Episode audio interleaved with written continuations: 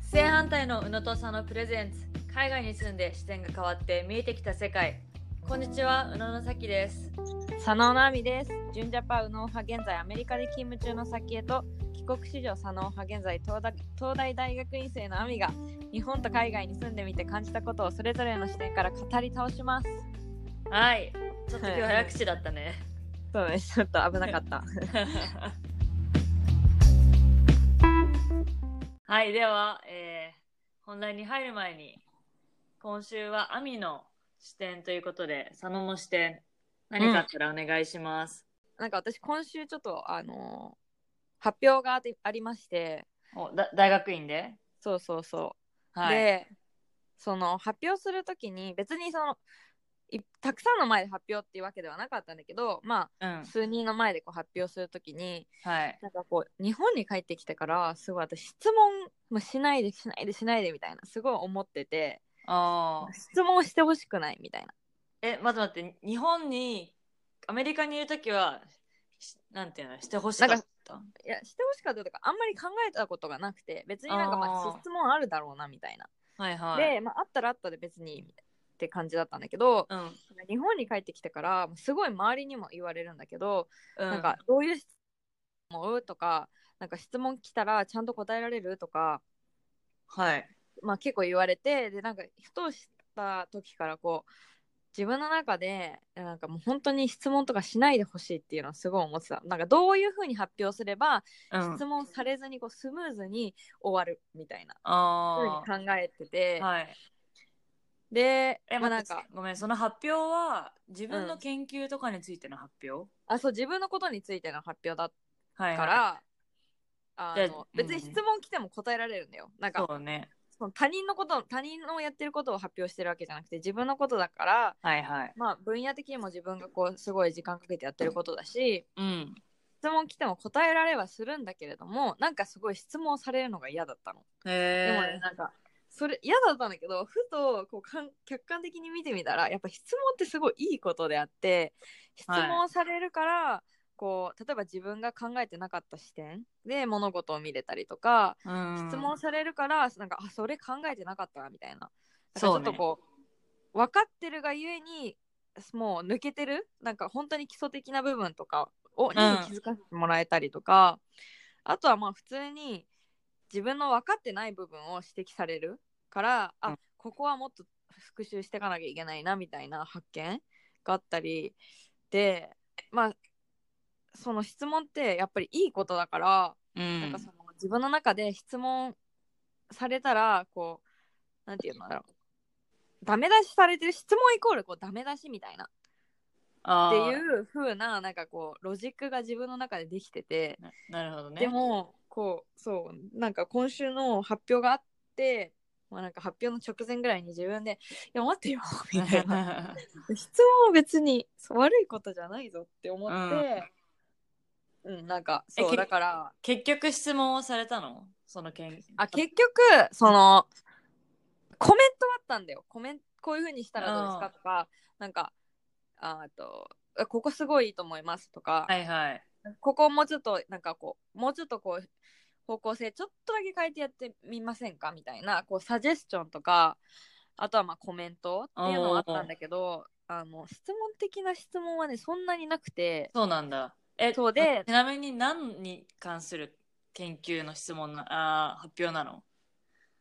いや私がこの数ヶ月間やってるはいあの私脳の分野をやってるんだけど脳の研究の自分でやってきたことの研究発表なんかこの23ヶ月で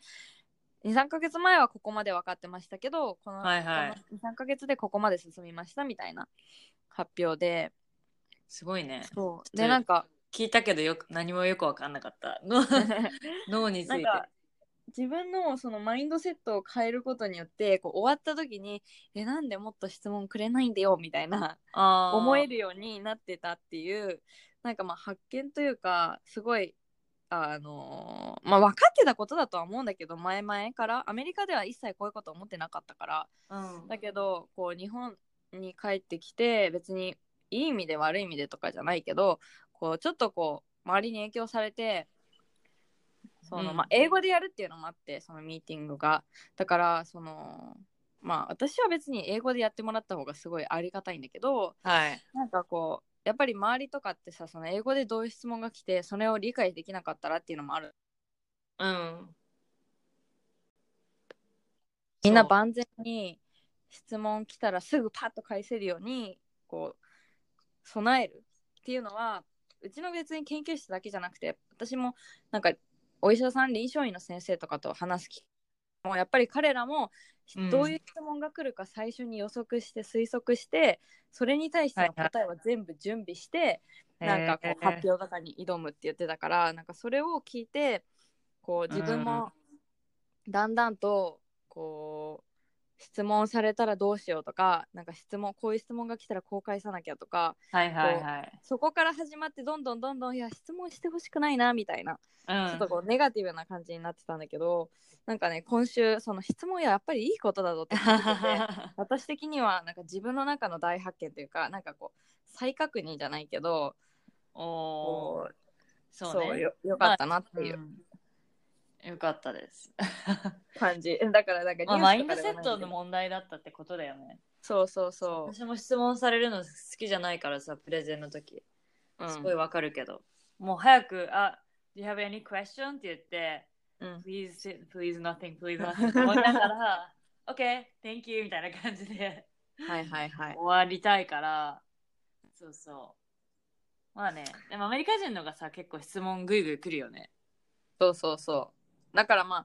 あそれでさ全く知らないこととかいやそれ関係ないだろみたいなところでわーって言われても逆に困ってはしまうんだけどでも、はいはい基本的に質問はいいことじゃんって思うようにしたらなんかねすごいね楽になった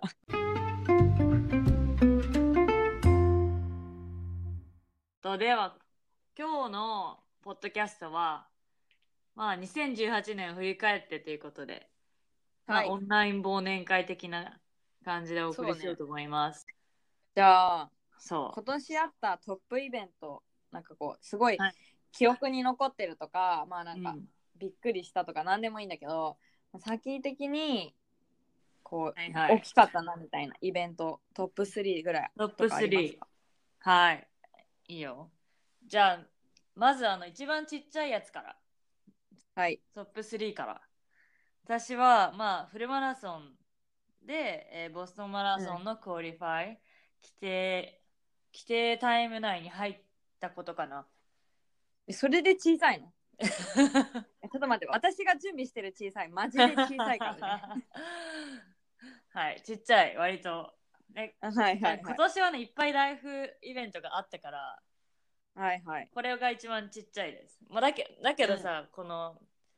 マラソンが9月にあってでやっぱ、春ぐらいから4月ぐらいから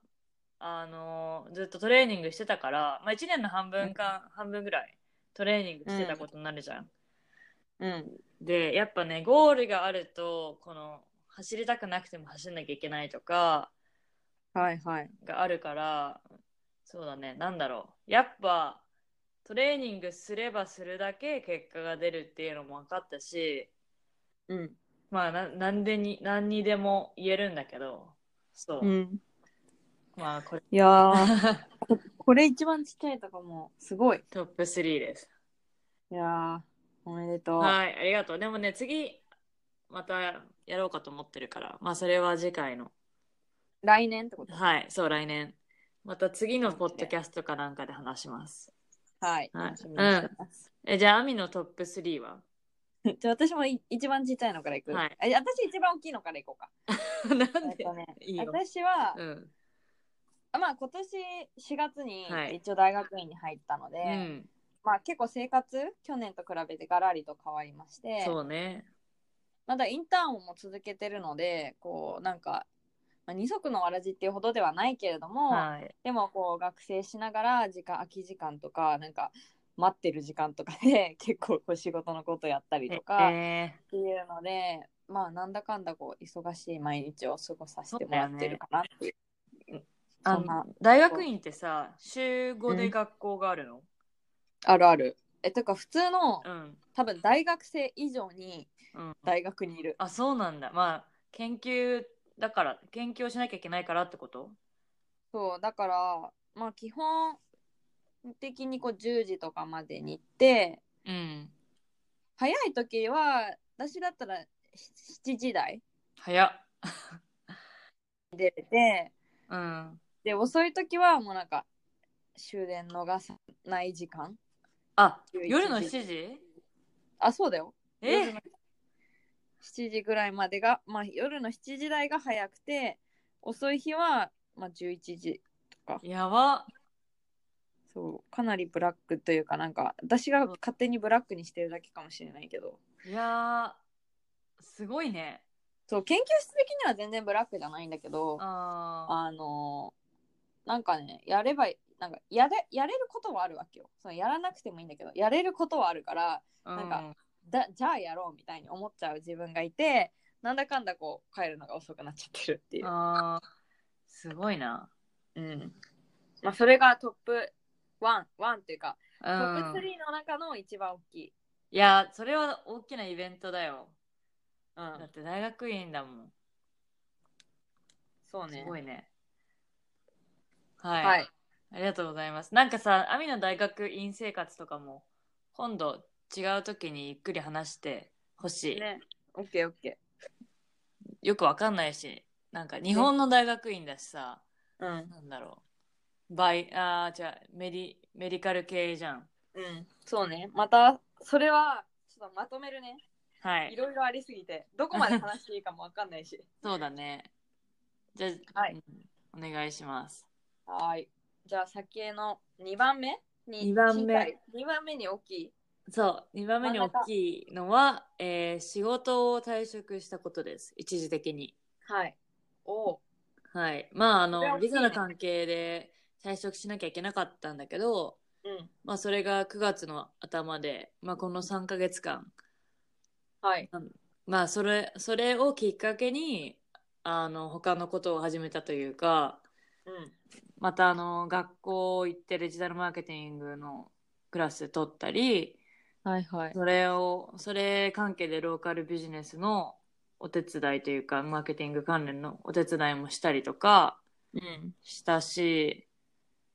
なんだろう、ベビーシッターとかドッグシッターとか、なんなんか、なんかね、うんまた学生の時に戻ったような気がして、うん。でも時間がある分、結構ダラダラしちゃってる自分もいたんだけ、いるんだけど、うん。ちょっとどうにか予定を突っ込んで、忙しくしようとはしてるけど、うん。でも、いいよね。なんかこう、うんリフレクトする時間があるというかさこうなんだろうまあもちろん仕事も大切だしいい,、うんいいとは思うけどうん、こうゆっくり多分今後そんなにないと思うからねそうなんだいよう時ね。間うんそう、あとはなんだろう。まあ、このね、宇野田佐野も、また再スタートできたので、うんそれも、その、私のダウンタイムがあるおかげそだったうかまさな。まさにそれうん。いやなんか逆にありがとうございますいやいやいや。 うん、なんかでも、あの、このタイミングで仕事一回辞めれたのは、うん良かったかもしれない。なんだろう。なんかさ、その、ひ一つの組織にいるとさ、うんこう、決まった考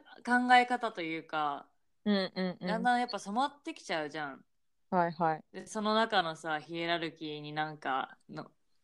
の一部になっちゃったりしてうんでなんか凝り固まってた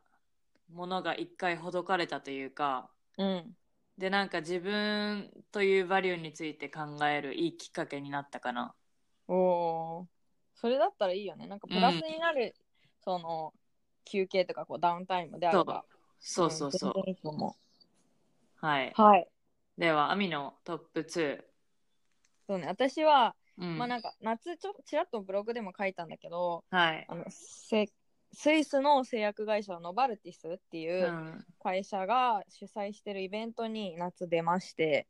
バイオキャンプっていうんだけどはいはい。なんか医療とか生物とか技術かけるビジネスみたいなちょっとビジコンえチックなイベントなんだけど、うん。それに出てなんかまあすチームで優勝することができてあとはまあなんか個人的にもあのなんか賞もらってあ、個人的にももらったんだ。あそうそうそうですごもいらった4人もらったんだけどその個人的な賞はうん。 4人でをそのノバレティスが上海に連れてってくれるっていう、す中ごい国に連れてってくれるっていうのがまあいいご褒美でいや、すごいよ。それでそう今年の唯一いや2回か今年私旅行個人的な旅行一切行けなかったんだけどうん。まあノバルティスさんのおかげですごい。中国に行けてましたのでなんかこう今までなんだろう中国ってやっぱりメディアとかでもすごい見るし、うん。なんかが学術的な発表とかでもさその中国の経済とか技術がどれだけ伸びてるかっていうのはさ、何回もみ言われてるし何回もグラフで見せられてるから、、はいい。やこの国すごい成長してんなっていうのは分かってたんだけど、うでもん。なんかねやっぱ行ってみてこうその場に立ってやっぱ肌で感じるものがあっえて、ー、そうなんだ。なんか想像以上にいやここの国は本当にやばいぞみたいないい意味でも悪い意味でもあーテクノロジー的になんか、もうそうだし、うんやっぱりなんか考えとかがもうなんかこう日本ってやっぱりどちらかというとまだコンサバティブな考そうだえね。保守的な考えの人がかなり多いと思うんだけど、なんうんか彼らはもう前に前にみたいなああ、もうそうなんだ。すごいねどんどんこう新しいものを取り入れて前に進んで世界をリードするぞみたいななんか勢いがあってそへれはそれえ。ですごいこうちょっと怖かったけどうなん、か、斬新だなみたいなそうね。構発見があってなんか、中国人の留学生の子とかも、うんまあ、2パターンいてさ、本当に遊んでる人たちもいれば、中にはね。でうも、んちゃんと、ちゃんとやってる人って、本当頭いいっていうか、スマート、いろんなことに関して。うんだし、ちゃんと将来を見据えてる人もいっぱいいるから、そうねそうなんか一人一人が特に海外にいる中国人の人ってこううん自分が国を背負ってるぐらいのうなんかん、勢いで来てるそうだ気がしね。て、なんかそれすごいなって思うけどに日本人はさなんかもう個人は個人じゃんだから別うに、ん、私日本人だけどなんか海外に立って別に日本をなんか背負ってきてますみたいなのは一切ないけどないないでも私ちょもっないと中国人の人たちはなんかその辺すごいこうなんか自分の国にプライドを持ってるのかなそうだね。プライドっ持てってねるねうん。す持ごっいてる持ってる。だからねそういうそういうのもやっぱりその国に行って間近で見れてうん。面白かったなっていうのがまあトップ2かな、へええ、そのさ、バイオキャンプとかのは、どこで見つけてくるの、それは知り合いのなんか知り合いからこういうのがあります興味があれば応募してみてくださいみたいうんへえ、で、自分でチーム作って応募する。ないやチームは勝手に作られるあ、作られるんだ。そうはいみんなこ個々で応募してその中でなんかこの向こう側がし主催者側がこの人とこの人この人と合わせようみたいなへえのでへあの勝手に組まれるから正直こうやっぱり合わないチームとかもあるしえなんうかうすごい合いすぎてこうもう友達みたいになっちゃうチームもあればう、うんちはどちらかっていうとこうみんなフランクで、はいはい、でもなんかこうちゃんとしようみたいに入校が一人いて、うんちょっとこう脱線し始めたらこう引き戻してくれるような立場の子がいたりとかなんかすごいいいバランスで、そうなんだ。そうラッキーだった。すごいね。うん、 さすが。いや、いやいや私のフルマラソンより全然すごいと思う、それ。いやいやいや全然だよ。 本 OK じゃあ当。 はい。トップ1。トップトッ1プ。えー私のトップ1は、結婚をしたことです。おめでとうございあまりす。がとうござい ます。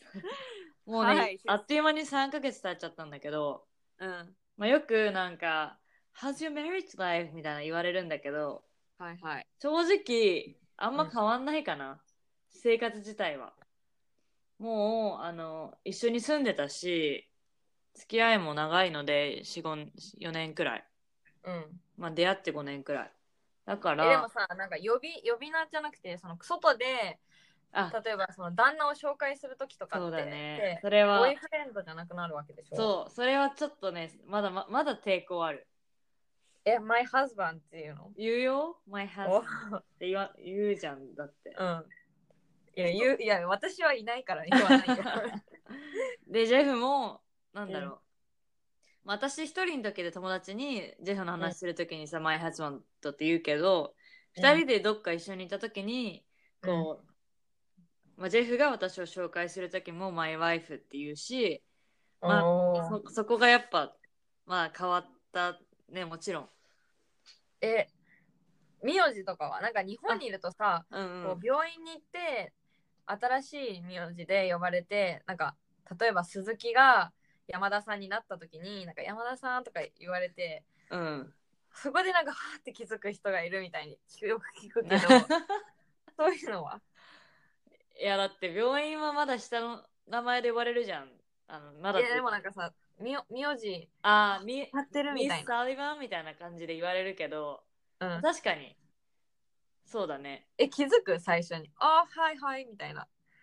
まあ、うん、気づくかなああ、す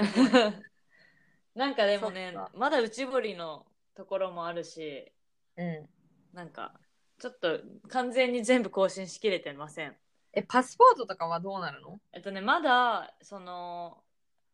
もういいかな日本の婚姻届も出したのねでそれが1ヶ月間くらいかかりますよって言われてうん。それが終わったらパスポートを申請できますって言われたから、ちょっとそろそろ行かないといけない。日本のさ、旧姓というかさ、その、日うん本の名字はなくなっちゃうの、あ、えっとね、ミドルネームに入れたから、え、待っさてっきパスポート、日本のパスポートミドルネームにつけられ るのあ、だわかんない。 わかんない。でも先内堀サリバンだ よ。いや、 かっこいい。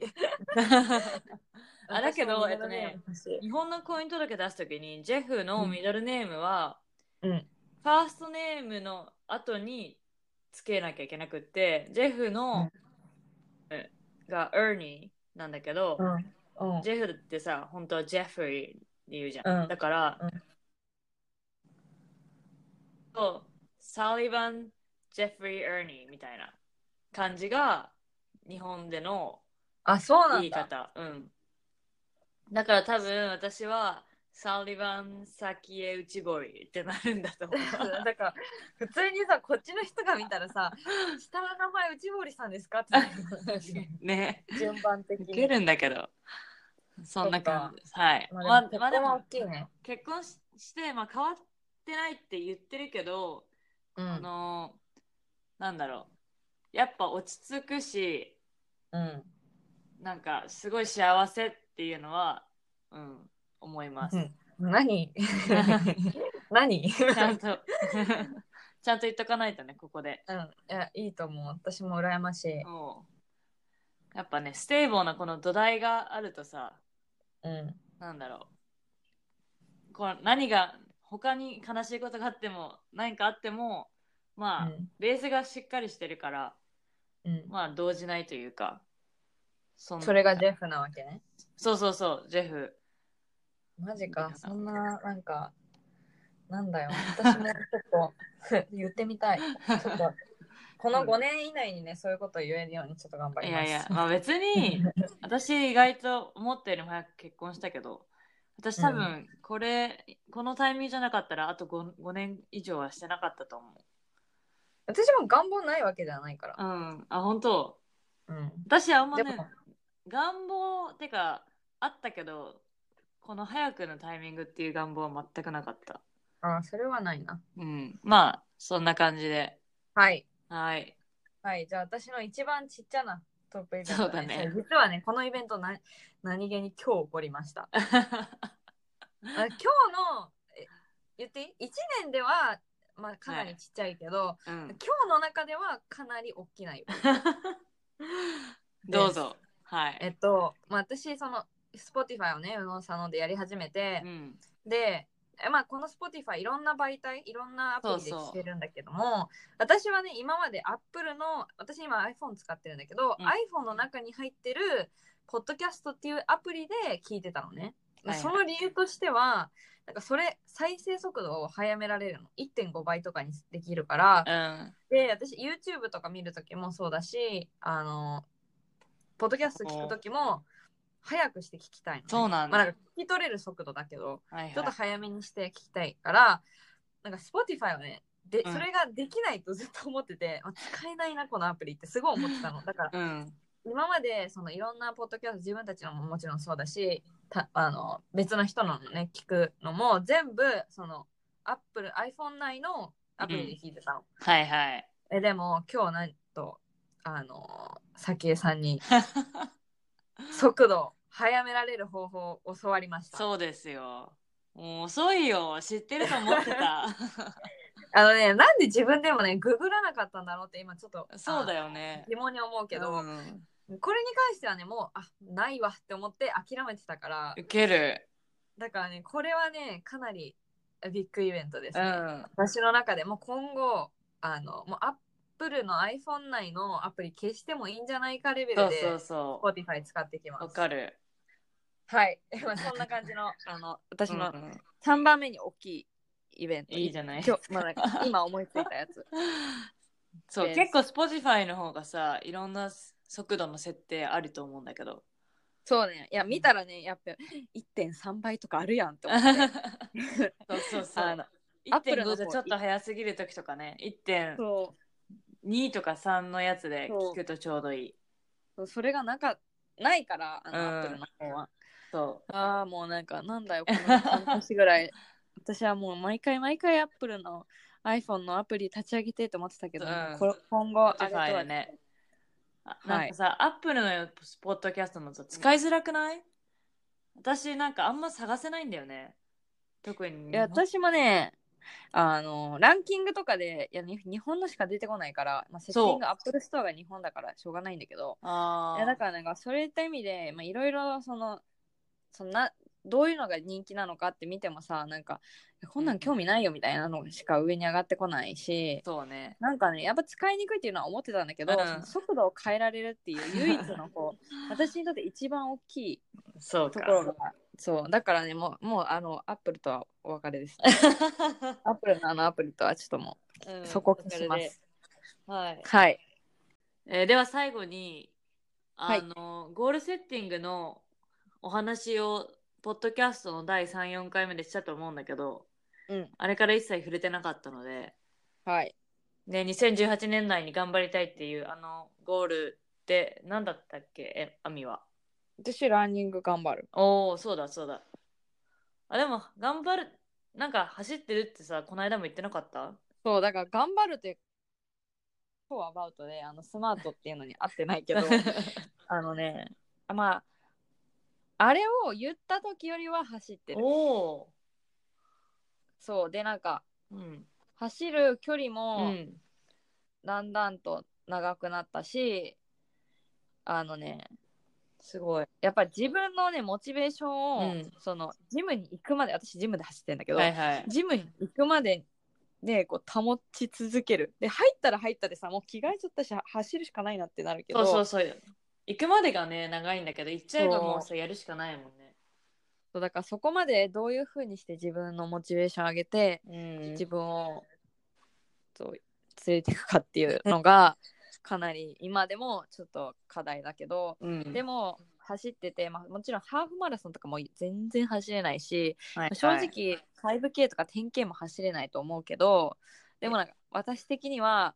あの、うん限られた時間の中で頑張っております。おー、いいじゃん。えでも 5K はね、もうね、レジスターすることをおすすめする。あまあ 5K はいけるかな、うんまあ、この前5キロ走ったし、まおー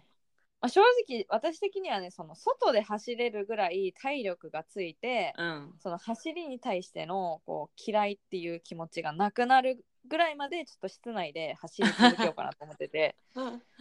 ウケるそうなんか私の課題、その 5K の課題ってきあの距離じゃないんだよ外で走るっていうことがそんなに嫌なん課題であっだ。てそう嫌だなんかね、私ね、あの普通にアプリ聞きながら、アプリってさ、そのフィットネス系のアプリを使って走ったりもしてる。っていうのは、えっと、結構うんモチベーションなことも言ってくれるし、なんかじゃあジョグここからいいえー1キロとかまあ10分とかででじゃあ次ちょ命令されてんじゃん。あそうだよだけどなんだろうもうやんな、う言われたことやんなきゃいけないからでそうのんアプリ始める前にこれ20分で終わるって見てもう考えずに始めてやる走るそっか、私もちょっとじゃあもうちょっともうちょっと走れるようになったらアプリとか使ってみる。そうねまあ私今アプリ使ってるのは今日これだけ走ったってログ用だからそっかそうそんな感じでまあねちょちょいちょい進んでます。いいじゃんいいじゃんやっぱね、はいうん、いいいいはいじゃあさっきは。私はえパブリックスピーキングを上達するってことでうんまあ正直クラスとか取りたいとか言ってって何も取ってないから、まあそこはチェックマークつけられないんだけど、うんまあ昨日もダンスクラス教えたりもしたし、はいはいあはの